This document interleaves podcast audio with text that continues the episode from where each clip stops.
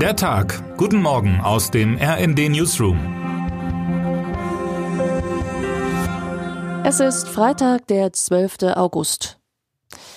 Noch wissen wir nicht, wie bzw. durch wen es zu den Explosionen auf der russischen Militärbasis auf der Halbinsel Krim gekommen ist. Doch seit sich über dem Strand von Saki die Rauchwolken türmten, flüchten russische Urlauberinnen und Urlauber offenbar in Scharen von der bei ihnen so beliebten Ferieninsel. Ein auf Twitter verbreitetes Video zeigt eine Frau, die unter Tränen ihre geliebten Sommerferien auf der von Russland annektierten Halbinsel übereilt abbrechen musste und anstatt am Strand zu liegen, nun mit anderen Russen in einem kilometerlangen Stau festsitzt. Dreht sich hier gerade was in der Geschichte? Die ukrainische Seite jedenfalls zeigt sich selbstbewusst. In einem Video warnte gestern das Verteidigungsministerium in Kiew Russinnen und Russen davor, auf der Schwarzmeerhalbinsel den Sommer zu verbringen. Unseren geschätzten russischen Gästen raten wir von einem Besuch der ukrainischen Krim ab. Es sei denn, sie möchten einen unangenehmen heißen Sommer verbringen, heißt es darin, nicht ohne Schadenfreude. Noch bestreitet Russland, dass die Ukraine es mit welcher Waffe auch immer geschafft haben könnte, die russischen Kampfjets in Saki erfolgreich zu zerstören. Moskau erklärte stattdessen, die Rauchwolken über Saki seien entstanden, weil auf der Militärbasis die Brandschutzbestimmungen nicht eingehalten wurden.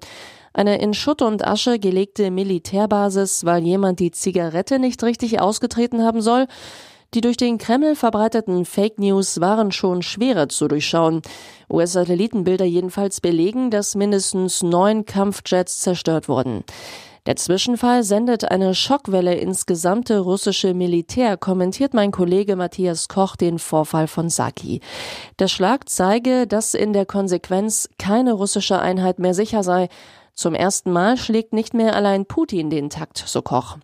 Moskau agiert nicht mehr, es reagiert auf das neue ukrainische Selbstbewusstsein, das auch gestärkt wird durch westliche Waffen. Russland Stefanschuk, ukrainischer Parlamentspräsident und damit zweitwichtigster Mann im Staat, sagte im Interview mit meinem Kollegen und Osteuropa-Experten Jan Emendörfer, wenn diese Unterstützung weitergeht, dann wird das Ende des Kriegs immer näher rücken. Die Waffen aus dem Westen hätten den Zermürbungskrieg beendet. Jetzt erleben wir mit den schweren Waffen aus dem Westen einen Durchbruch. Und er sagt auch, der Krieg wird nur enden mit einem Sieg der Ukraine. Und das bedeutet nicht nur ein Sieg auf dem Schlachtfeld, sondern auch die Rückgewinnung unseres gesamten Territoriums.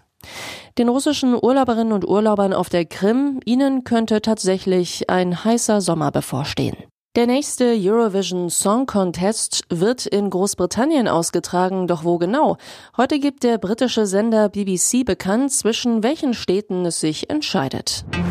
Und jetzt wünschen wir Ihnen einen guten Start in den Tag. Text Nora Lüsk, am Mikrofon Alena Tribold. Mit rnd.de, der Webseite des Redaktionsnetzwerks Deutschland, halten wir Sie durchgehend auf dem neuesten Stand.